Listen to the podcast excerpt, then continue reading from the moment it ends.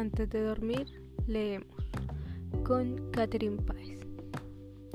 Recuerda que nos puedes encontrar en Facebook como Antes de dormir leemos y en Twitter como Antes de dormir L1. Comencemos.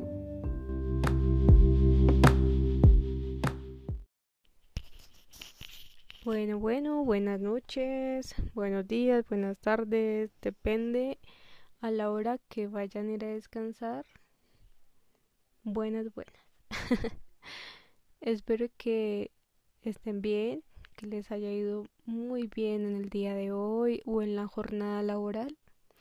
O si eres estudiante, espero que te haya ido súper bien. En el día de hoy vamos a leer un libro que hace ya hace tres años me lo regalaron físicamente y que no he leído tal vez por que he tenido otros libros por leer. Entonces me gustaría que me acompañaran en este bello libro llamado Emma de Jane Austen. Es un libro de amor romántico y digamos que de niñerías y todo lo que puede ser romance empalagoso y todo el cuento de que sí y que no.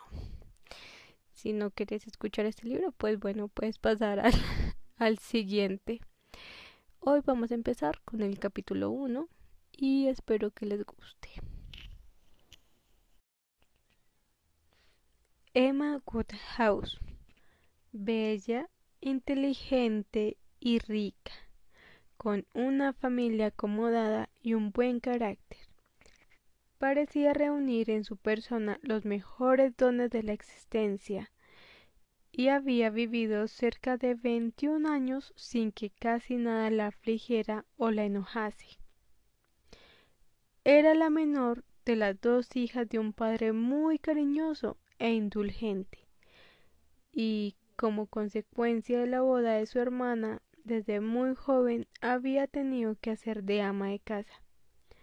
Hacía ya demasiado tiempo que su madre había muerto para que ella conservase algo más que un confuso recuerdo de sus caricias, y había ocupado su lugar una institutriz, mujer de gran corazón que se había hecho querer casi como una madre. La señorita Taylor había estado dieciséis años con la familia del señor Woodhouse, más como amiga que como institutriz, y muy encariñada con las dos hijas, pero sobre todo con Emma.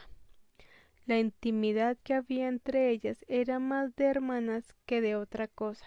Aun antes de que la señorita Taylor cesara en sus funciones nominales de institutriz, la blandura de su carácter raras veces le permitía imponer una prohibición. Y entonces, que hacía ya tiempo que había desaparecido la sombra de su autoridad, habían seguido viviendo juntas como amigas, muy unidas la una a la otra, y Emma haciendo siempre lo que quería, teniendo en gran estima el criterio de la señorita Taylor pero rigiéndose fundamentalmente por el suyo propio. Lo cierto era que los verdaderos peligros de la situación de Emma era de una parte que en todo podía ser su voluntad y de otra que era propensa a tener una idea demasiado buena de sí misma. Estas eran las desventajas que amenazaban mezclarse con sus muchas cualidades, sin embargo, por el momento el peligro era tan imperceptible que en modo alguno podían considerarse como inconvenientes suyos. Llegó la contrariedad, una pequeña contrariedad, sin que ello la turbara en absoluto de modo demasiado visible. La señorita Taylor se casó.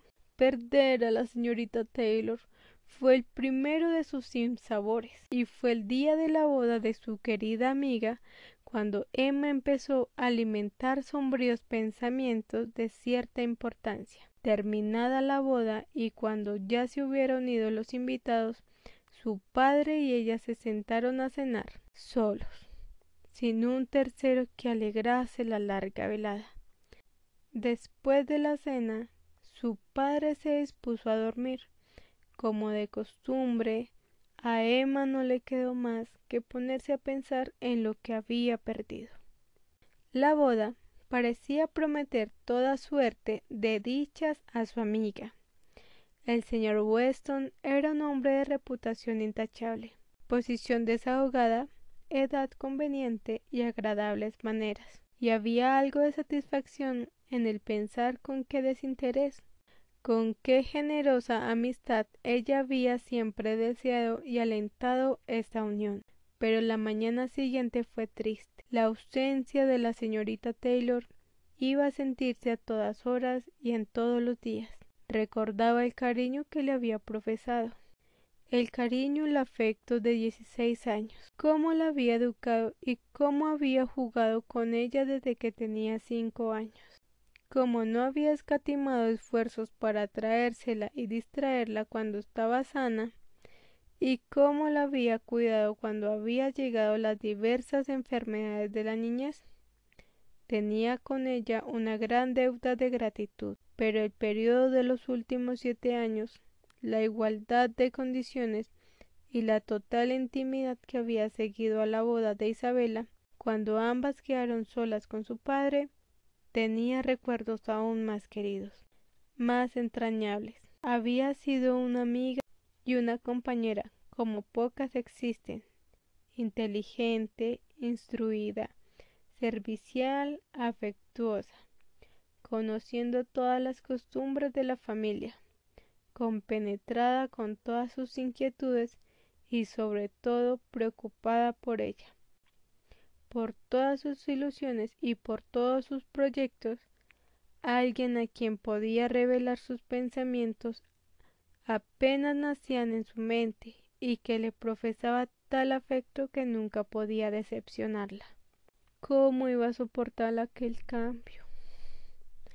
Claro que su amiga había ido a vivir a solo media milla de distancia de su casa, pero Emma se daba cuenta que debía haber una gran diferencia entre una señorita Weston que vivía solo a media milla de distancia y una señorita Taylor que vivía en la casa. Y a pesar de todas sus cualidades naturales y domésticas, corría el gran peligro de sentirse moralmente sola. Amaba tiernamente a su padre, pero para ella no era esta la mejor compañía. Los dos no podían sostener ni conversaciones serias ni en chanza. El mal de la disparidad de sus edades y el señor Woodhouse no se había casado muy joven. Se veía considerablemente aumentado por su estado de salud y sus costumbres pues como había estado enfermizo durante toda su vida sin desarrollar la menor actividad ni física ni intelectual, sus costumbres eran las de un hombre mucho mayor de lo que correspondía a sus años. Y aunque era querido por todos por la bondad de su corazón y lo afable de su carácter, el talento no era precisamente lo más destacado de su persona.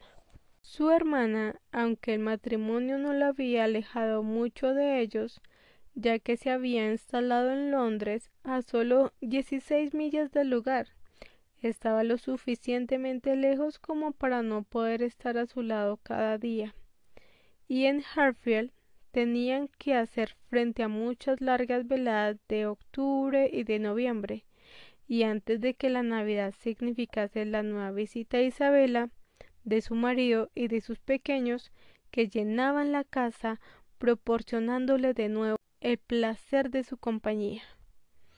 En Highbury, la grande y populosa villa, casi una ciudad a la que en realidad Hartfield pertenecía y a pesar de sus prados independientes y de sus plantíos y de su fama, no vivía nadie de su misma clase y por lo tanto los House eran la primera familia del lugar. Todos les consideraban como superiores. Emma tenía muchas amistades en el pueblo, pues su padre era amable con todo el mundo, pero nadie que pudiera aceptarse en el lugar de la señorita Taylor, ni siquiera por mediodía. Era un triste cambio, y al pensar en ello Emma no podía por menos de suspirar y desear imposibles, hasta que su padre despertaba y era necesario ponerle buena cara. Necesitaba que le levantasen el ánimo. Era un hombre nervioso, propenso al abatimiento, quería a cualquiera a quien estuviera acostumbrado y detestaba separarse de él.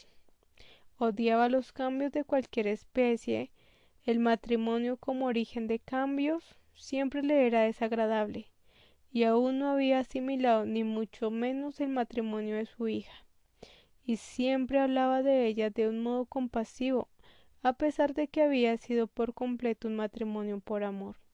Cuando se vio obligado a separarse también de la señorita Taylor y sus costumbres de plácido egoísmo y su total incapacidad para suponer que otros podían pensar de modo distinto a él, le predispusieron no poco a imaginar que la señorita Taylor había cometido un error tan grave para ellos como para ella misma, y que hubiera sido mucho más feliz de haberse quedado todo el resto de su vida en Harfield. Emma sonreía y se esforzaba porque su charla fuera lo más animada posible para apartarle de estos pensamientos, pero a la hora del té al señor Woodhouse le estaría imposible no repetir exactamente lo que ya había dicho al mediodía. Pobre señorita Taylor, me gustaría que pudiera volver con nosotros. Qué lástima que el señor Weston se le ocurriera pensar en ella. En esto no puedo estar de acuerdo contigo, papá. Ya sabes que no. El señor Weston es un hombre excelente, de muy buen carácter y muy agradable, y por lo tanto merece una buena esposa. Y supongo que no hubiera preferido que la señorita Taylor viviera con nosotros para siempre y soportara todas mis manías cuando podía tener una casa propia. ¿Una casa propia? Pero que sale ganando con tener una casa propia. Esta es tres veces mayor. Y tú nunca has tenido manías, querida. Iremos a verles a menudo y ellos vendrán a vernos. Siempre estaremos juntos. Somos nosotros los que tenemos que empezar. Tenemos que hacerles la primera visita y muy pronto. Querida, ¿cómo voy a ir tan lejos? Randall está demasiado lejos. No podría andar ni la mitad del camino. No, papá, Nadie dice que tengas que ir andando. Desde luego que tenemos que ir en coche. ¿En coche? Pero a Jane no le gusta sacar los caballos por un viaje tan corto. ¿Y dónde vamos a dejar a los pobres caballos mientras estamos de visita? Papá, pues en las cuadras del señor Weston. Ya sabes que está todo previsto. Ayer por la noche hablamos de todo esto con el señor Weston. Y en cuanto a James, puedes estar completamente seguro de que siempre querrá ir a Randalls, porque su hija está sirviendo allí como doncella. Lo único que dudo es de que quiera llevarnos a algún otro sitio. Fue obra tuya, papá. Fuiste tú quien consiguió a Hannah el empleo. Nadie pensaba en Hannah hasta que tú la mencionaste. James te está muy agradecido. Estoy muy contento de haber pensado en ella. Fue una gran suerte porque por nada del mundo hubiera querido que el pobre James se creyera desairado. Y estoy seguro de que sería una magnífica sirvienta.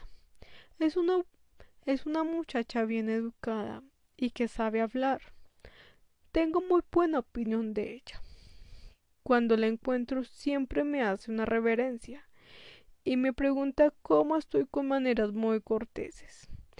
Y cuando la tienes aquí haciendo costura, me fijo en que siempre sabe hacer girar muy bien la llave en la cerradura y nunca la cierra de un portazo. Estoy seguro de que será una excelente criada y será un gran consuelo para la pobre señorita Taylor tener a su lado a alguien a quien está acostumbrada a ver Siempre que James va a ver a su hija, ya puede suponer que tendrá noticias nuestras él puede decirle cómo vamos. Emma no regateó esfuerzo para que su padre se mantuviera en este estado de ánimo y confiaba con la ayuda del chaquete lograr que pasara tolerablemente bien la velada, sin que le asaltaran más pesares que los suyos propios.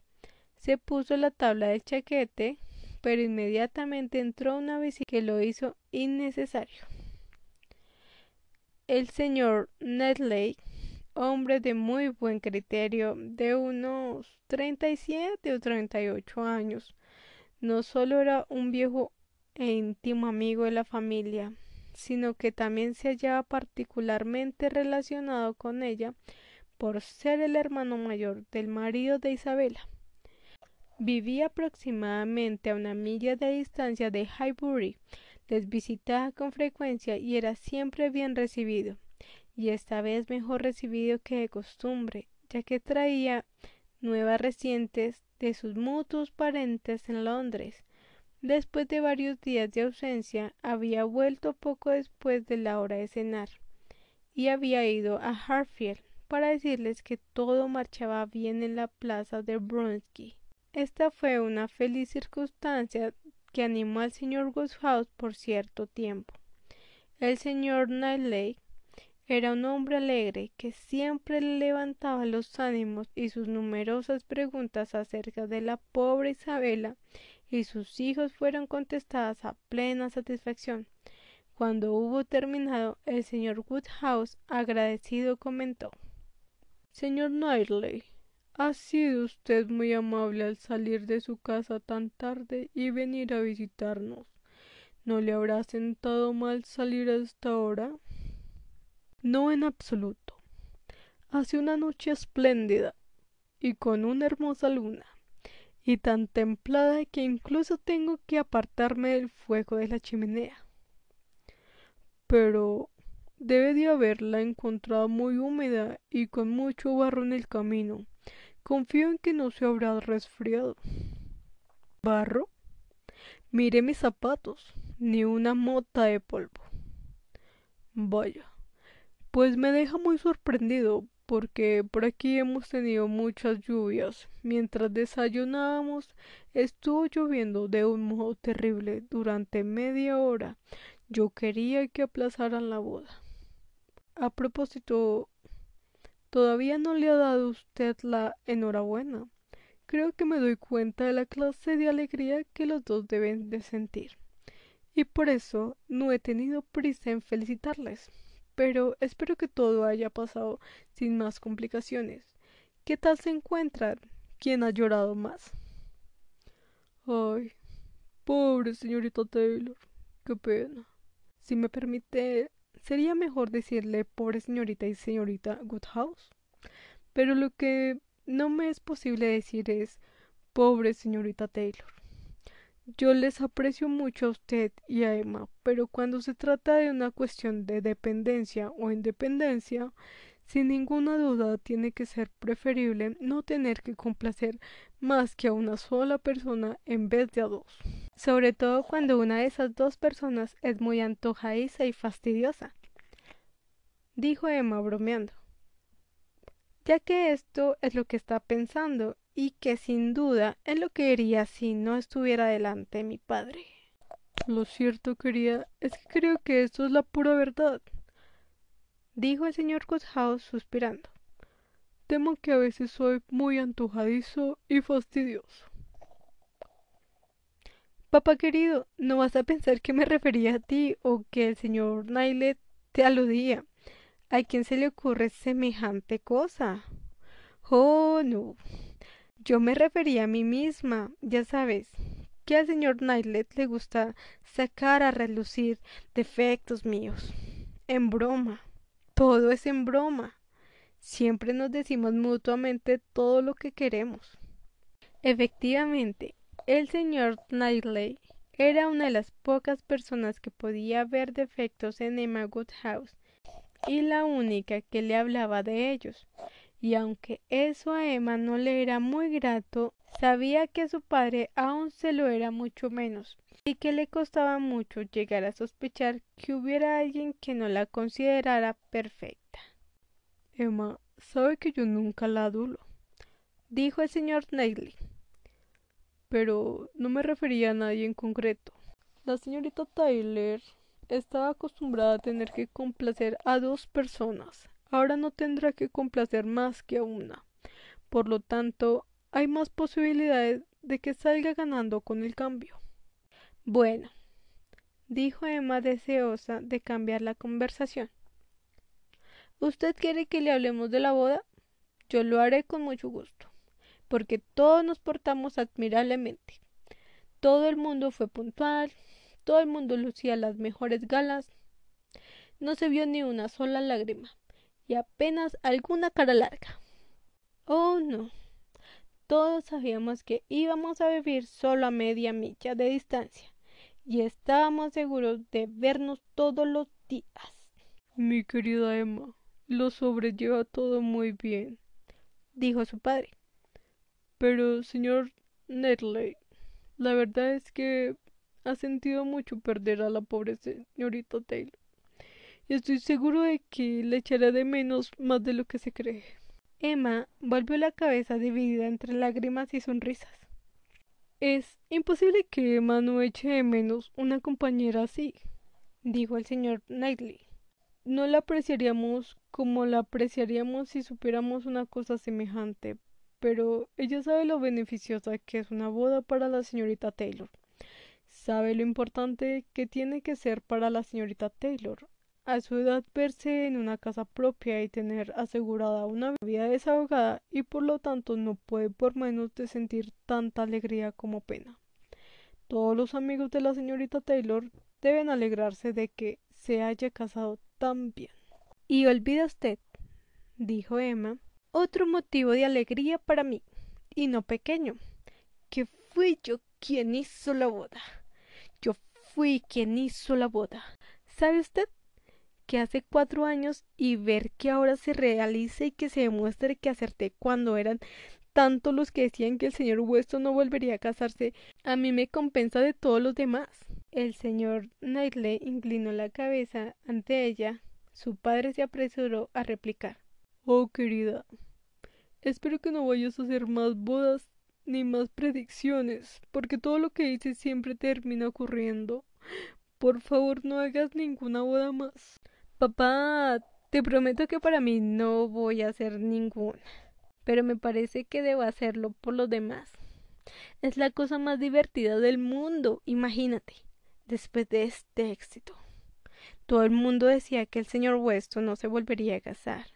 Oh, no, el señor Weston, que hacía tanto tiempo que era viudo y que parecía encontrarse tan a gusto sin una esposa, siempre tan ocupado con sus negocios de la ciudad, o aquí con sus amigos, siempre tan bien recibido en todas partes, siempre tan alegre. El señor Weston que no necesitaba pasar ni una sola velada solo si no quería, ¿o no? Seguro que el señor Weston nunca más se volvería a casar.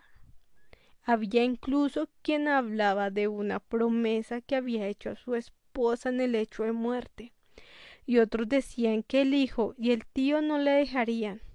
Sobre este asunto se dijeron las más solemnes tonterías, pero yo no creí ninguna siempre desde el día, hace ya unos cuatro años, que la señorita Taylor y yo le conocí en Broadway Lane, cuando empezaba a lloviznar y se precipitó tan galantemente a pedir prestados en la tienda de Farmer Mitchell dos paraguas para nosotras. No dejé de pensar en ello. Desde entonces ya planeé la boda. Después de ver el éxito que he tenido en este caso, Papá querido, no vas a suponer que voy a dejar de serte cansamentera. No entiendo lo que quiere usted decir con esto de éxito, dijo el señor Nutley. Éxito supone un esfuerzo. Hubiera usted empleado su tiempo de un modo muy adecuado y muy digno si durante estos cuatro últimos años hubiera estado haciendo lo posible para que se realizara esta boda. Una ocupación admirable para una joven, pero si es como yo imagino, y sus, y sus funciones de casamentera, como usted dice, se reducen a planear la boda diciéndose a sí mismo un día en que no tiene nada que pensar. Creo que sería muy conveniente para la señorita Taylor que se casara con el señor Weston, repitiéndoselo a sí mismo de vez en cuando. ¿Cómo puede hablar de éxito? ¿Dónde está el mérito? ¿De qué está usted orgullosa? Tuvo una intuición afortunada, eso es todo. ¿Y nunca conoció usted el placer y el triunfo de una intuición afortunada? Le compadezco. Le creía más inteligente, porque puede estar seguro de una cosa. Una intuición afortunada nunca es tan solo cuestión de suerte. Siempre hay algo de talento en ello. Y en cuanto a mi modesta palabra de éxito que usted me reprocha, no veo que está tan lejos de poder atribuírmela. Usted ha planteado dos posibilidades extremas, pero yo creo que puede haber una tercera. Algo que esté entre no hacer nada y hacer todo. Si yo no hubiese hecho que el señor Weston nos visitara y no le hubiera alentado en mil pequeñas cosas y no hubiese allanado muchas pequeñas dificultades, a fin de cuentas quizá no hubiese llegado a este final. Creo que usted conoce Harfield lo suficientemente bien para comprender esto. Un hombre franco y sincero como Weston y una mujer sensata y sin melindreses como la señorita Taylor pueden muy bien dejar que sus asuntos se arreglen por sí mismos. Mezclándose se exponía usted a hacer más daño a sí misma que bien a ellos. Emma nunca piensa en sí misma si puede hacer algún bien a los demás. Intervino el señor Woodhouse, que solo en parte comprendía lo que estaban hablando. Pero por favor, querida, te ruego que no hagas más bodas. Son disparates que rompen de un modo terrible la unidad de la familia. Solo una más, papá. Solo para el señor Elton. Pobre señor Elton. ¿Tú aprecias al señor Elton, papá? Tengo que buscarle esposa. No hay nadie en Highbury que le merezca. Y ya lleva aquí todo un año y ha arreglado su casa de un modo tan confortable que sería una lástima que siguiera soltero por más tiempo. Y hoy me ha parecido que cuando les juntaba las manos ponía cara de que le hubiese gustado mucho que alguien hiciera lo mismo con él. Yo aprecio mucho al señor Elton, y ese es el único medio que tengo de hacerle un favor. Desde luego, el señor Elton es un joven muy agraciado y un hombre excelente, y yo le tengo un gran aprecio, pero querida, si quieres tener una diferencia para con él, es mejor que le pidas que venga a cenar con nosotros cualquier día. Esto sería mucho mejor y confío que el señor Knightley sería tan amable como para acompañarnos. Con mucho gusto, siempre que usted lo desee, dijo riendo el señor Knightley. Y estoy totalmente de acuerdo con usted en que eso sería mucho mejor. Invítele a cenar, Emma, y muéstrale todo su afecto en el pescado y el pollo, pero deje que sea él mismo quien se elija esposa. Créame, un hombre de 26 años o 26. Bueno, este fue el primer capítulo de Emma de James Austen. Recuerden comentar en redes sociales si les gustó. Tengan un excelente descanso y recuerden, esto es Antes de dormir leemos con Catherine Pye. Adiós.